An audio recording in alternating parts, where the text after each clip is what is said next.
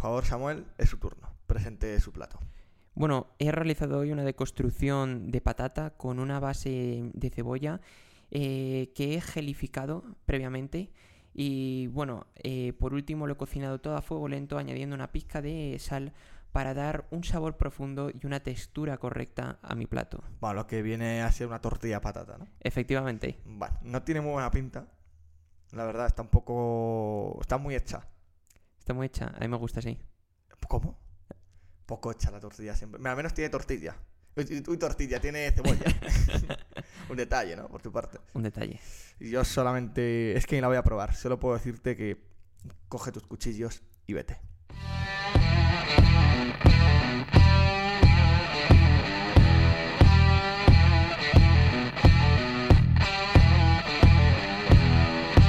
Bienvenidos al podcast en el que te contamos la verdad sin tapujos. El rincón, donde toda opinión importa, pero no toda vale.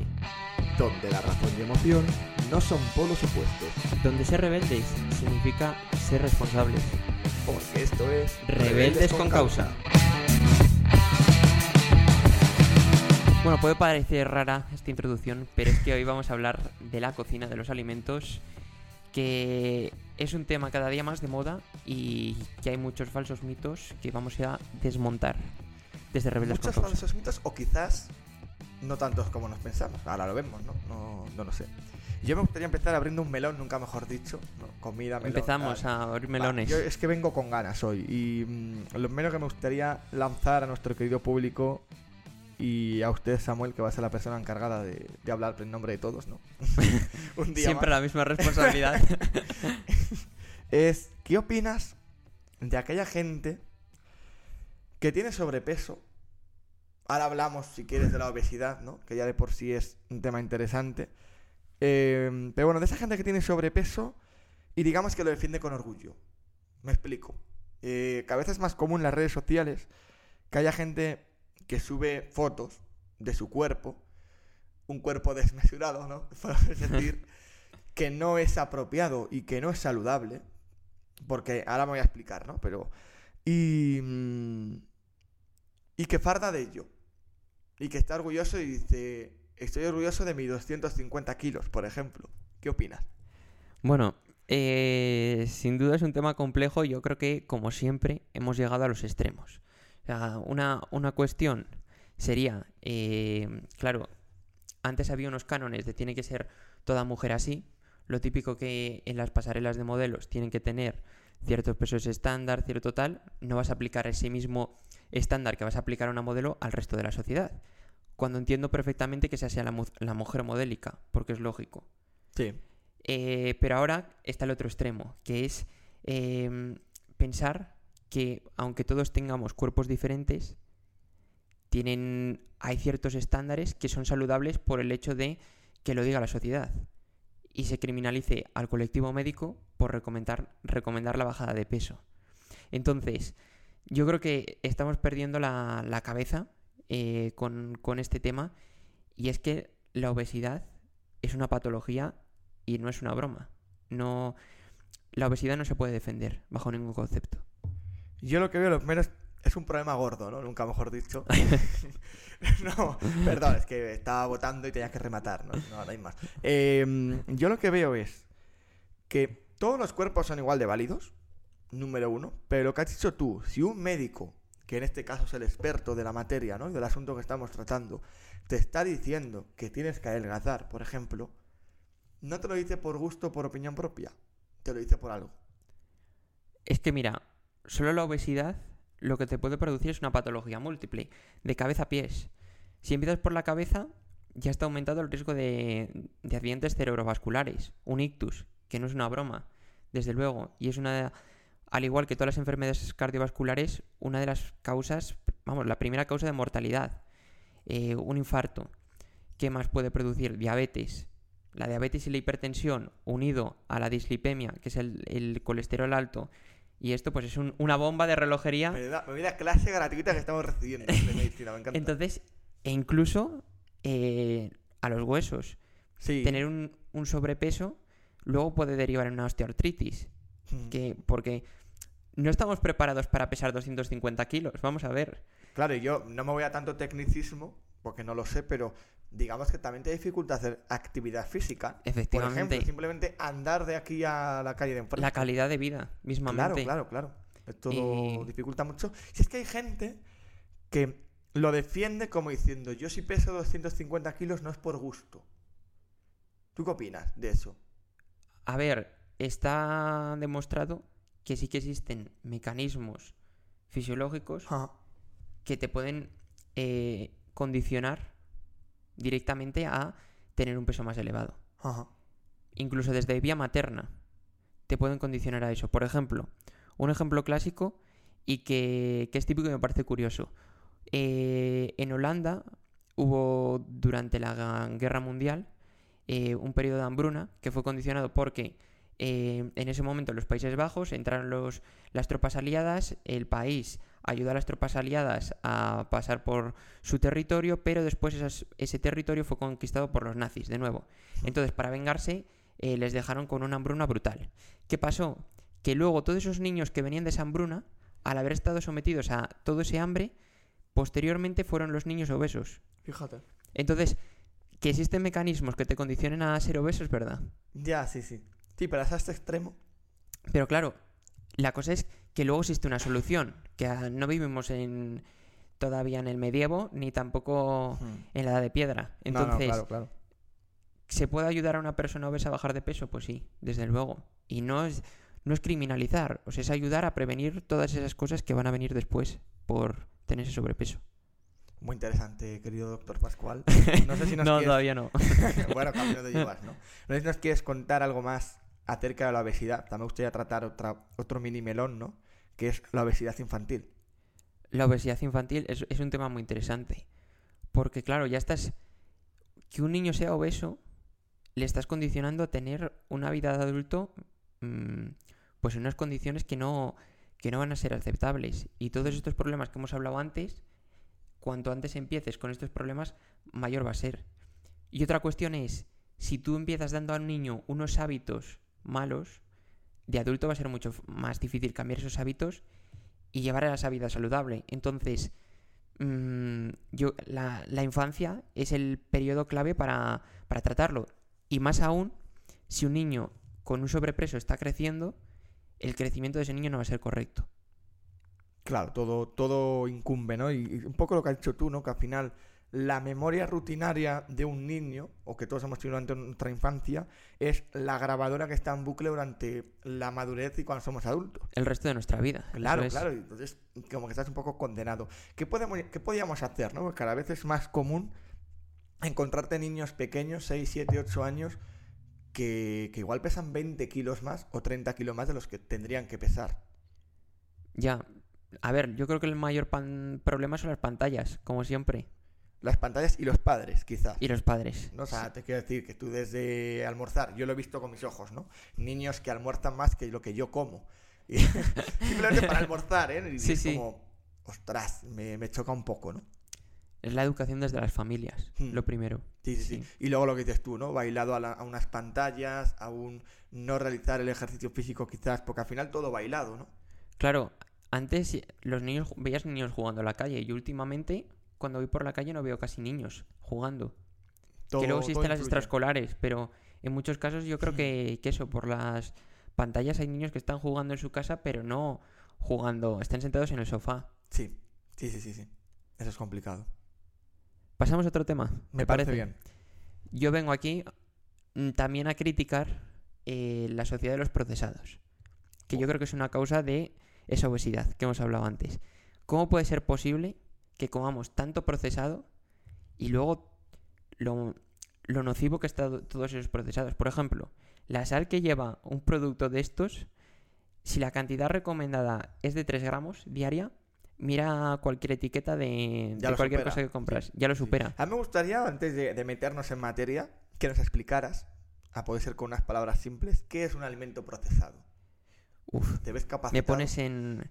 Pues vamos, simplemente un alimento procesado es un alimento que no está fresco directamente, de que vas al, al supermercado y, y lo compras, sino que es un alimento que ha sido elaborado previamente. Por ejemplo, una pizza que compras, un eh, cualquier producto ya precocinado que luego lo metes tú al horno y que ya está cocinado y ya lo tienes hecho. Una lasaña, eh, lo que sea. Incluso una propia manzana, ¿no? Que podemos coger de un árbol y es un alimento natural. Eh, cada vez es más común en una frutería, por ejemplo, encontrarte como ya no es que sea procesada en este caso, sino que son también alimentos transgénicos, Pero los transgénicos no son malos. ¿no? No, Para mí sí. eso es un mito. bueno, Ah, un mito, vamos no. a, a discutir. Porque quieres tú, dos no discuten si uno no quiere. ¿Por qué crees que los transgénicos son malos? Vamos a ver, un alimento transgénico, vamos a explicarlo también, ¿no? Podemos decir que es un alimento modificado. Sí. Ni más ni menos. Pues, pues, pues fíjate, ya estamos partiendo de esa base. Dime tú dónde está lo bueno, ¿no? Ahí. Pero porque modifiques el ADN Pero- no te va a modificar el tuyo. Pero el problema es que se modifica por la estética, por lo visual, por lo usual. Es decir, una manzana, si en vez de durarme un día me puede durar tres, la frutería, eso que gana el frutero y eso que gana el consumidor.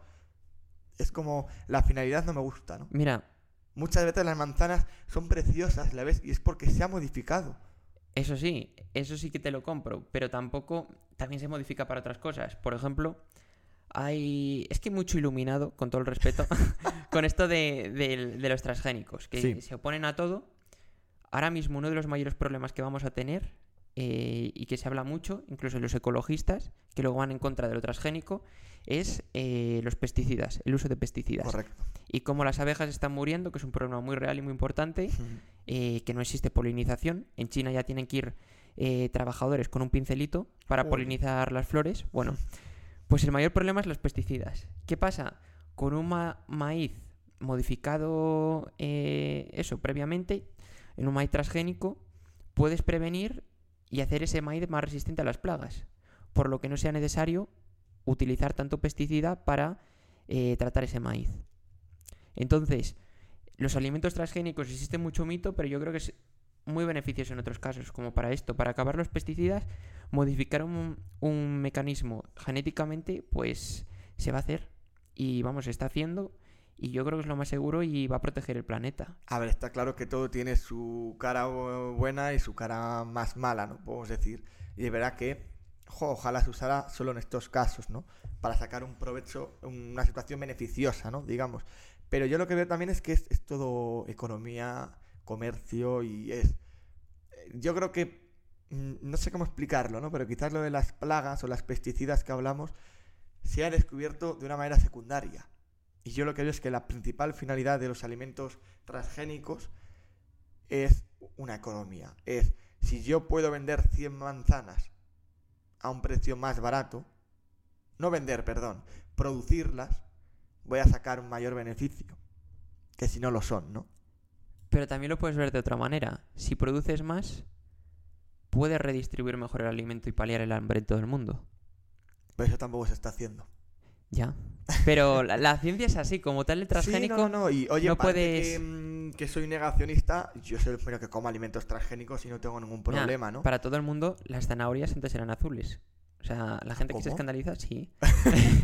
las zanahorias tradicionalmente eran azules, no eran naranjas. Pero y se modificaron genéticamente. de- en Pues al in- Homo sapiens. No, no, cuando, cuando al in- hace, hace siglos se fueron seleccionando las zanahorias para que fueran naranjas. Pero las- el origen de las zanahorias son azules. No lo sabía yo eso. Sí. No lo sabía. Por eso que nos, nos asustamos mucho con los transgénicos, pero que esto Sí, sí, sí, sí. se lleva haciendo mucho tiempo. No lo sabía, al igual que no sabía que no todos los alimentos procesados tienen por qué ser transgénicos. Si quieres, vamos a volver a ese tema. Me parece Porque bien. estabas en ese melón, ¿no? Sí, ¿Qué opinas de, de los alimentos procesados, ¿no? Que te veía un poco enfadado. Yo me indigno, pero por, por una razón que es eh, que muchas la, la primera es que todo alimento procesado, mm, las cantidades ingentes que lleva de sal para que lo consumas, o de azúcar, que es otro problema importante, Con lo malo que es, ¿no? con lo malo que es, Mm. están son terroristas para nuestra salud. Verdaderamente. Sí. Y lo curioso es que si tú vas al supermercado, esos alimentos están en los lugares más accesibles. ¿Y, por qué? Porque así venden más. O sea, es política de, de comercio. Por ejemplo, tú no sé si sabías, esto te va a resultar curioso. Cuando mires una- un cartón de cereal, fíjate de los típicos de los chocapico, o choco, no sé cómo se llamaban. Eh, si tú miras a los dibujitos animados que salen ahí en el cartel, todos miran con los ojos hacia abajo. Y la explicación es que, como miran hacia abajo, los mayores consumidores de esos cereales son los niños. Entonces, cuando pasan por la estantería, a los niños el dibujo animado les mira directamente a los ojos. Qué bueno. Son estrategias comerciales, pero que están hechas para Claro, eso. yo sabía, por ejemplo, en una estantería siempre tienes a la altura de los niños los productos más caros que son para niños y a la altura de los adultos, ¿no? Los productos más caros también que una marca blanca, de por ejemplo Hacendado, ¿no? O de es. mm, supermercados, te tienes que agachar o está arriba del todo y a lo mejor ni llegas. Eso sí que lo sabía, pero no sabía lo de los dibujos, ¿no? Es curioso. Es y luego- curioso, sí. Y luego te voy a preguntar otra cosa. Ajá. Tú, por ejemplo, en los colegios, que tú vas, estás en ese ámbito, Sí. las máquinas expendedoras, ¿qué alimentos tienen? A mí este tema me pone negro. Yo si, si, si algún día mandase en España o tuviese algo de... prohibiría las máquinas expendedoras. Vamos, Al menos en un ámbito escolar. O sea, no puede ser que un niño de 8, 10, 12, 16 años, me da igual, tenga acceso a una máquina expendedora que, contestándote a tu pregunta, el producto más sano que tiene, es que no sé cuál puede ser, pero es que es, es puro chocolate, puras gominolas, refrescos, es todo, es, es- es la fiesta del colesterol. claro, es que no puedes estar promocionando eh, la educación saludable Claro. y hablar en clase y luego de repente al salir te encuentras eso. Literalmente. Y se podrían poner pues fruta. El problema Y es yo- es más difícil cambiarlo, pero Co- conozco casos de colegios donde tienen la máquina expendedora, norma para los alumnos, no podéis usarla. Y es como. ¿para qué la tienes? la tienes efectivamente. Quítala, Sí. ya está. O pon una máquina expendedora donde te vendan unas zanahorias, a pueden ser azules, ¿no? y, eh, pero, por ejemplo, comida más sana, ¿no? Que, Sí. que es que es posible, o sea, no es ninguna, no sé. A mí es un tema que me, me toca las narices. Pues, sí. Sí, sí, sí. Eh, y bueno, de los procesados, también, claro, estamos pidiendo a la población que compre sano. Pero lo sano es más caro. Ahí está. Y la inflación que estamos sufriendo es avergonzante. Yo que ves, por ejemplo, el precio del aceite, y es que la, la inflación que había en... Vamos, el precio del aceite comparado de en septiembre de 2022 comparado con septiembre de 2023, el aceite es un 52,5% más caro. El aceite de oliva, que es el alimento que debería ser esencial en esa dieta mediterránea que se recomienda. Sí, sí, pero bueno, yo creo que ahí también nos metemos un poco en el ámbito de la política, ¿no? Ya hablamos de políticas nacionales. Hace poco leía y veía con mis propios ojos que a España le resulta más fácil, por ejemplo, eh, acceder al mercado de los plátanos, no sé de qué zona de África, ahora me pillas, que los propios plátanos de Canarias. Y es como, ostras, ¿cómo puede ser que un español esté comiendo un plátano de fuera de, de Canarias? Si tendríamos que comer todos plátanos de Canarias. No se podía comer, que tendría que ser encima más barato. Pues no lo es. Y eso te pasa con muchos más alimentos, con el arroz, por ejemplo, y, y choca, ¿no? Yo no estoy de acuerdo con el proteccionismo. O sea, no pienso que tendríamos que aumentar todos los precios a todo lo que viene de fuera, Mm, pero sí que pienso que habría que ayudar a la gente de dentro claro, a no tener todas esas trabas burocráticas y a cobrarles impuestos por, por todo. prácticamente al para- menos dentro de tu país, no sé, tenemos una gran fortuna de tener muchos productos que fuera son muy valiosos y, y jo, aquí hacen que nos cueste valorarlos. A mí, fíjate, otra de las cosas que me resultó curioso cuando se desató la guerra de Ucrania es que Ucrania Mm, es el mayor productor de cereal de toda Europa. Sí, Y, y quiero decir, ojo, en España ves la que había sido, pues principalmente uno de esos países con un sector primario fuerte, sí. como no tiene ni comparación con siendo un país tan rico en sol, que es ideal para cultivar y teniendo Claro, claro, sí, sí. campos fértiles. Entonces, mm, no, yo, yo no llego a entender que está fallando aquí, pero muchas cosas están fallando para que esté pasando esto. Está claro, duda. eso está claro, es evidente y, y jo, yo lo veo también, voy un poco a las escuelas, que cada vez les cuesta más a los niños, ya no digo valorar, que tendría que ser esencial, sino incluso saber y conocer los productos que tenemos en, en nuestro país. Sí, Cada vez nos cuesta más identificar que somos productores de aceite, que de dónde vienen incluso las aceitunas, es que ya no me voy yo a barbaridades, no sé, son muchas cosas, ¿no? la globalización está llevando a esto, pero tampoco estamos dando una alternativa desde dentro. Ya, no, eso es a, a explicarlo. Y, y otra cosa, cuando tú vas a comprar, a mí me resulta curioso. Tú fíjate eh, lo que cuesta el alimento y luego lo que sube por, por el IVA. O sea, como el, el IVA es que es un, un plus que es que te quedas alucinado, que dices, "Dios, Sí, co- solo con lo que pago de IVA es que compro, básicos. compro la mitad de, la, de lo que he comprado en alimentos, básicos. básicos que dices, porque si me estás diciendo, oye, me compra un lechazo, bueno, pues entiendo que sea un alimento más caro, pero alimentos básicos como, Como el la arroz, leche o- una leche, un... uf, cuesta. Cuesta mucho, sí, sí, sí. ¿Pasamos a otro tema? me parece bien. Eh, bueno, otro tema interesante, me parece, a todo esto es cómo estamos tratando también dentro de los procesados, no es exactamente esto, pero toda esa carne fresca que podemos creer que comemos y es sana, la cantidad de antibióticos que se han inyectado previamente a esos animales y los problemas que va a generar de resistencias antibióticas en el futuro.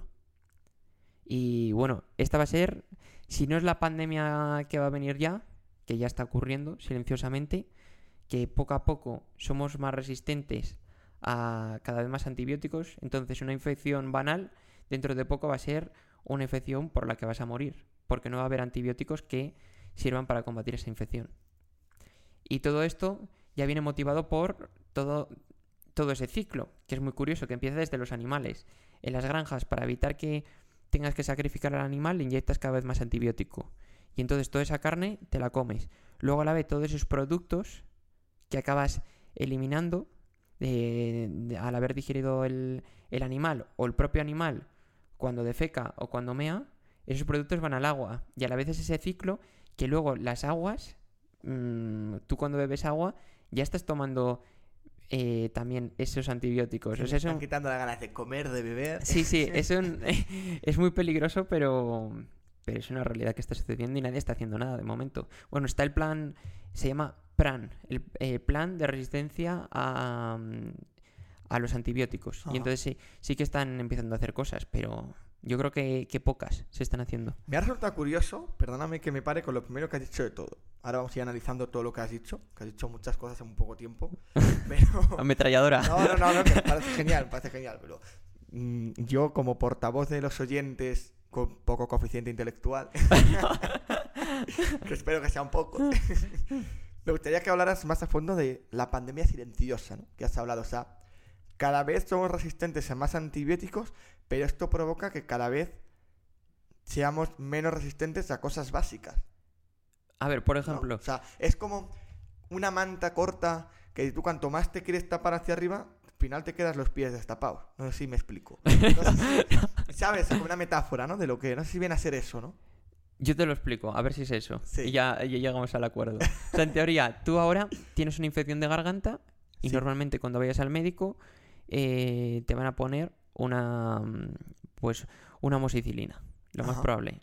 Eh, entonces, actualmente con si se genera resistencia a antibióticos, esa bacteria con ese antibiótico que te den, el antibiótico no va a hacer nada Vale. Y la bacteria se va adaptando a ese antibiótico. Por eso es tan importante terminar los ciclos de antibióticos. Si te dicen siete días, tómate los siete días. No te lo tomes tres, aunque estés bien, porque vas a desarrollar esa resistencia. Entonces, eh, claro, actualmente lo que está pasando es que muchos de esos bacterias, que las bacterias están por todos los lados, pero eh, todas esas bacterias con las que contraes una enfermedad, cuando llegas al hospital y se hace el antibiograma, que es eh, cultivas esa bacteria, pruebas distintos antibióticos y dices, vale, ¿qué bacteria es sensible? Es decir, ¿qué bacteria responde a este antibiótico? Pues está viendo que cada vez hay menos, menos bacterias sensibles a ciertos antibióticos. Es decir, que cada vez hay más resistencias. Entonces, dentro de unos años a ti te darán una amoxicilina y no te va a hacer nada. Te tendrán que dar un antibiótico mucho más fuerte para que responda a ese Claro, antibiótico. al final todo lo que te metes al cuerpo no sale de ahí, Claro, ¿no? ¿cómo que no sale de ahí? Me refiero, tú tomas un antibiótico. Al final el antibiótico es como una bacteria muerta para provocar anticuerpos, ¿no? Y que sea resistente. O estoy mezclando No, no- cosas no es- no exactamente, pero... Pero, Pero- estoy hablando un poco a nivel vocabulario básico. No pido perdón si he el, hecho alguna barbaridad. el objetivo del antibiótico es eso, eliminar a la bacteria. Correcto. Pueden actuar, pues eso, hay algunos antibióticos que actúan sobre la cápsula de la bacteria, la destruyen y la bacteria muere. Pero por entonces- decirlo así, o sea, el antibiótico son unos muñequitos que metemos dentro del cuerpo que van a batallar. Esos Van a batallar, son se soldados. Aquí, ahí siempre. No, al final los acabas metabolizando. O sea, los acabas Vale, vale. meando, para hablando, hablando claro, o los acabas digiriendo. Entonces, Sí. al final Sí, el sí, antibiótico lo expulsa, según como un alimento Perfecto, igual. Es- perfecto. igual. El proceso es el mismo. O por el, se metabolizan algunos por el hígado, otros por el riñón. Ajá. Bueno, eso. Pero la cuestión es que cuando esos antibióticos, que son los soldados, para hablarlo así, la bacteria, que es el, por así decirlo, el enemigo, Sí.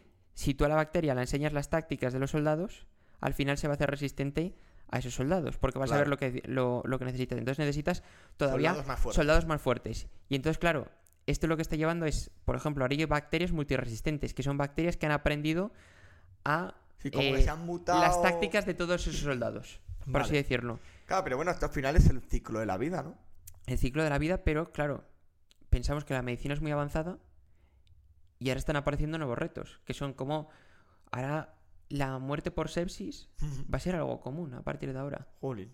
Entonces, eh, tiene que empezar a tomar medidas y desde eso, desde o bien to- hacer buenos hábitos a la hora de toma de antibióticos, no desde los propios profesionales sanitarios, no recetar un antibiótico si tienes un virus, por ejemplo, o los animales, no cebarlos. O, Claro, claro, claro. Sí, sí, sí. Sí, porque O- todo incita, ¿no? Es como claro. una bola de nieve que se va haciendo cada vez más grande. Entonces, cuantos más antibióticos o más cosas se desarrollen, más propensos vamos a ser. Claro. claro, claro. claro. Y control de, de las pandemias. No podemos Sí. llegar, que todo es entendible económicamente, pero por ejemplo, lo que sucedió el año pasado con las vacas tuberculosas en Castilla y León fue una vergüenza.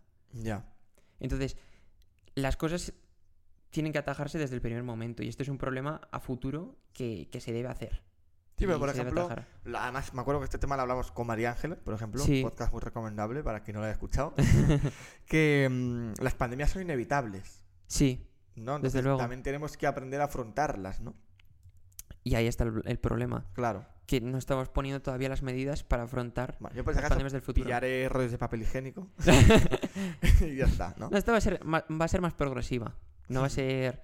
Pero Sí, poco, a po- pandemias poco a poco está más crueles, ¿no? Como Sí. quizás la del COVID y más... Muy interesante. Por lo tanto, ¿qué podemos hacer con los alimentos? ¿O qué conclusiones podemos sacar, no? ¿Qué podemos sacar? Pues que... Mira, había una, una... Hipócrates, padre de la medicina, Sí. fue eh, la medicina que usamos casi hasta el Renacimiento. O sea Ah. que eh, Hipócrates fue el, eso, el padre de la medicina. Decía que lo que comemos es la base de la salud.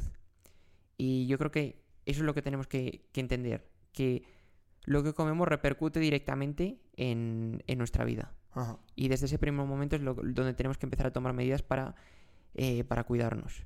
Mm, y de verdad que a veces hay talibanes de la alimentación que te dicen, no puedes tomar tanto, no puedes tomar tal.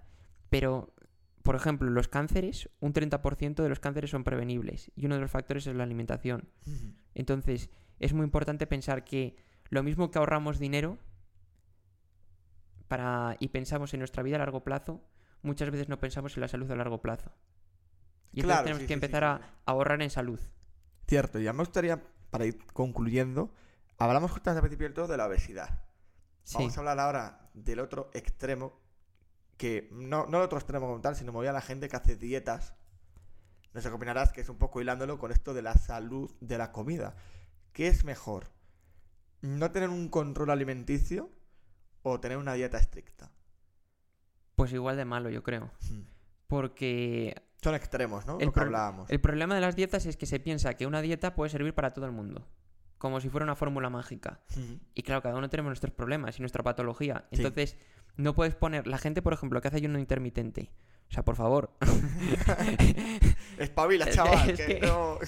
que es, peligro, es peligroso peligroso, hacer ayuno. Sí, sí, Estar sí. 12 horas sin haber metido ningún alimento a tu cuerpo.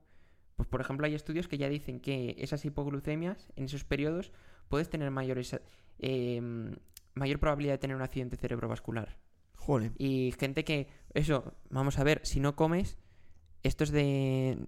No hace falta estudiar medicina ni nada. Si no comes te mareas al final Sí, por la sí, sí. hipoglucemia y la cantidad de caídas que puede haber ocasionadas por el ayuno intermitente, también es otro, otro aspecto a tener en cuenta. Entonces, no hay una dieta perfecta. Es que no... Está bien la gente que hace dieta, lo que dices tú, ¿no? Quizás hay que hablar con expertos, conocerte mejor a fondo. Y yo creo que de alguna manera las dietas no tienen que ser eternas. Desde luego que no. ¿no? O sea, es decir, alguien que empieza una dieta hoy no puede estar toda la vida haciendo esta dieta, ¿no? Yo pienso. Claro. Y luego, ¿qué opinas también de que todos los alimentos... O sea, ¿crees que tenemos que tomar todo tipo de alimentos? Yo creo que sí. Y en su justa medida. Pero Sí. en- en tenemos, tenemos que tomar de todo. Por Y- ejemplo, no tomes tarta. Bueno, pues un día te puedes tomar una tarta. O una tarta entera no, ¿no? No, Pero, pero un trozo de tarta, te quiero decir. No pasa nada porque te tomes pero el un control día... no. Eso es tomar tarda ni Claro, todos los días ni ningún día. Eso es, eso es. Igual que a lo mejor un plátano te lo puedes tomar todos los días. Un trozo de tarta no. No, claro. O la carne. La carne La es una carne cosa. La carne roja, Sí. pues es un alimento que eh, está. Tiene un. un- po- posiblemente, si lo interpretas así, la el nivel de evidencia es. Posiblemente esté relacionado con diferentes tipos de cáncer. Cáncer de colon, sobre todo. Entonces, el consumo de carne roja, si no consumes carne roja, pues estás perdiendo otros muchos nutrientes.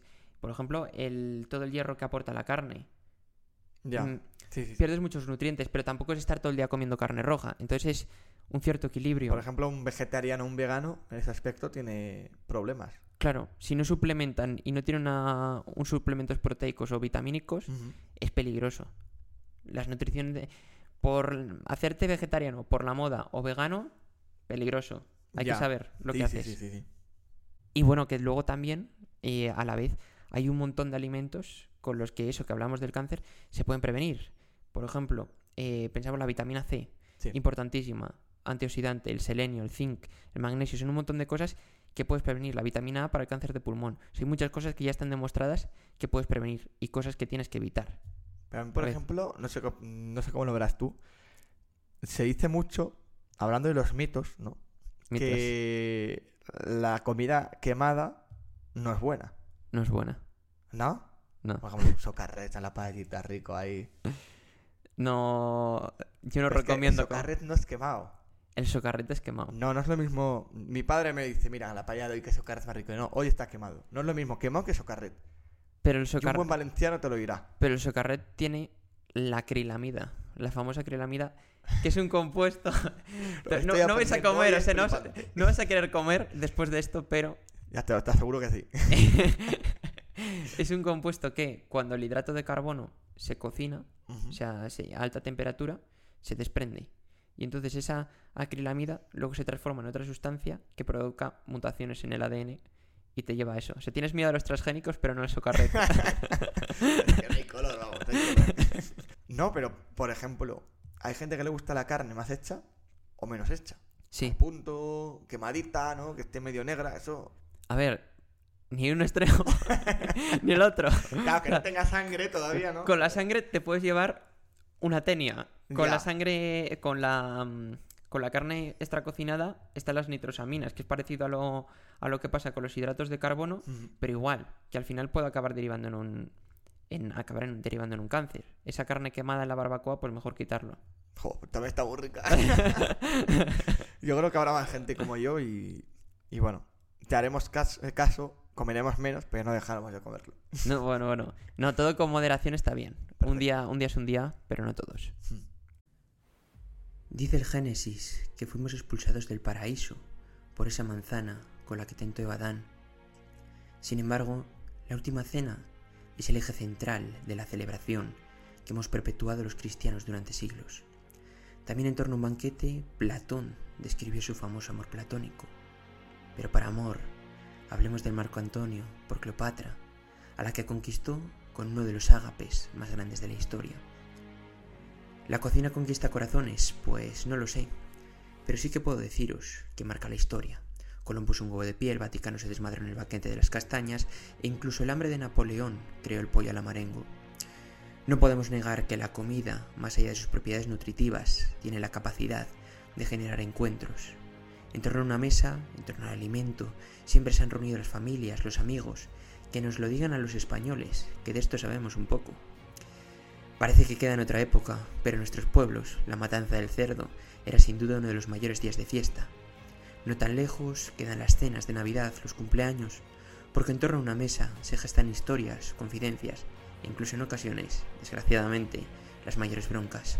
Y si no que se lo digan a Rasputín, que casi fue envenenado en un banquete. Por eso me resulta muy triste ver cómo en pleno siglo XXI en muchos lugares mucha gente sigue sin poder llevarse nada a la boca. Y no os vayáis a África, mirad a Ucrania o mirad en vuestra propia ciudad. ¿Cómo es posible que sigan creciendo las colas del hambre mientras nos dicen que la economía va como un tiro? Lo único que sube como un tiro es la inflación, que ahoga a las familias haciendo imposible comer de una forma sana.